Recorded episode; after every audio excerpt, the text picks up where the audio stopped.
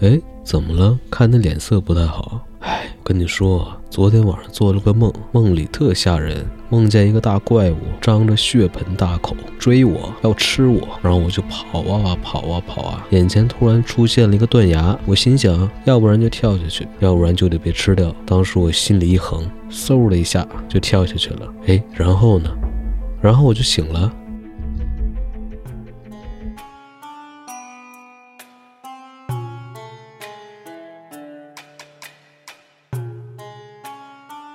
欢迎大家收听新的一期弧线电台。那这一期呢，会给大家分享四个梦境。那经过了上一期的试验，我觉得应该用第一人称去给大家分享这个梦。现在开始我。那第一个梦境，在国外遇到了持续关注很多年的博主，我们两个很愉快的交谈。最后呢，他要走了。我坐公交车去火车站帮他买票。公交车先是行驶在一段小路上啊。说错了，公交车先是行驶在一小段山路上，一边是山，一边是悬崖，山上全是大块碎石，看着摇摇欲坠。经过这段路的人能不能活下去，全看运气。接着，车直接一头扎进水里行驶，车厢里每个人面前开始吐泡泡，那一瞬间的失重感太刺激了，我惯性开始憋气，睁大眼睛，想掏出手机拍视频记录。坐水里的行驶的公交交车也太刺激了，人可以正常的呼吸。到站后是个超级破的地方，玻璃上很多糊的报纸，车次很少，看来这里是个很穷的地方。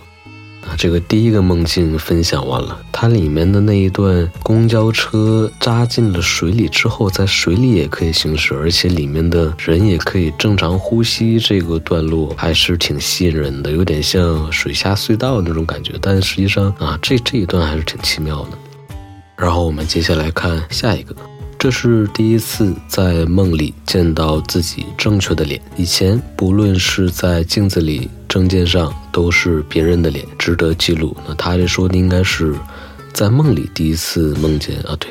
对对，没问题。它分了三段，第一段梦见了一个又像小区又像水上游乐综合体的地方，中心是花园，花园外面一圈是一个个独立的玻璃房间，里面是温泉泡池。玻璃房间在外面一圈是各种球场和高层住宅楼。我和前同事们在球场边散步，想找块场子打下篮球，场地又好又空，就是没人带球。第二。段沙地网球场里有人打球，同事们加入，我在场边给他们拍照。第三段打完想找个池子泡一下，正在逛着，突然网球场的工作人员拦路，递过来一张照片，说是送的。然后我一看，原来是我在网球场上抬着相机对焦的瞬间，我拍别人，而别人拍了我。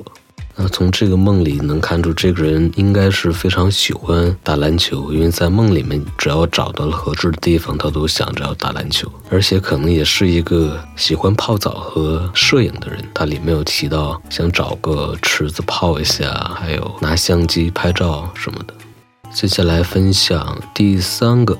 我梦到朋友要买一套全款十二点八万、一百二十八平豪华装修的房子，于是大家戴上了某眼镜装置，瞬间看到那是绿郁葱葱阿拉善中的一个平层小别墅。进去看更是非常惊人，居然有几万元的太空按摩座椅，还有各种先进的声控卫浴电子产品。于是出于一个会计的谨慎，我当下就判断我们的戴的。装置恐怕有问题，于是我开始闭眼测试体验。测试结果是设备和面积居然是真的。严谨的检查完购房合同，居然写明的很清楚。但不幸的是，没过一会儿，沙尘暴来了，房子被毁了。思来想去，或许最大概率是通过设备的脑电波。控制远程看房，并且通过脑电波的刺激获取真实的体验感受。或许真的未来有这种可能。我们组个十平方的房，却通过设施巡游世界，那里可以是真实投影，可以是数字无界。那这位朋友分享的这个梦，好像他应该是挺想买房的，在梦里面都在看房。然后也挺喜欢享受的，里面还有什么按摩座椅之类的。那那在现实中可能也想过同样的问题吧。还有就是里面这个戴的这个眼镜可以远程看房，现实中不知道是不是也可以，应该也可以吧。然后分享今天最后一个梦，哇，最后一个梦境有点像嗯诗歌的方式，它是这样的，大概是梦到了八年前，梦里。月全食，大概在晚上七点钟发生。我梦到在和 HF 的一群人一起上课，梦到 Hip Hop 阿德、牙买加好多人，然后忽然在车上，在山里，就像昨天坐车的场景在放大，变得更宏伟。我看到太阳反反复复下山，不愿离去，在远处，橘红色的夕阳穿插于山林。车来到一个地方，天气终于变好。未来的天空穿插着极为壮美的白云。我伸手想拍照，却发现手机不受控制。终于，云逐渐散去，天空暗下来，变得深邃。月从西南方向出现，边缘被挡住了一点。月食开始了，你睡着了。分享这个梦境的人应该是一个，如果不是诗人的话，也是一个平时特别文艺、特别喜欢看一些散文或者听一些比较诗意的歌曲的人。好，那这一期的梦境分享节目就到这里。我觉得就是分享就好了。其实我也想，是不是还要说点什么？其实没有什么可说的了。分享这些梦境，我感觉就挺不错的了。好。这一期的节目就是这样，我们下期节目再见，拜拜。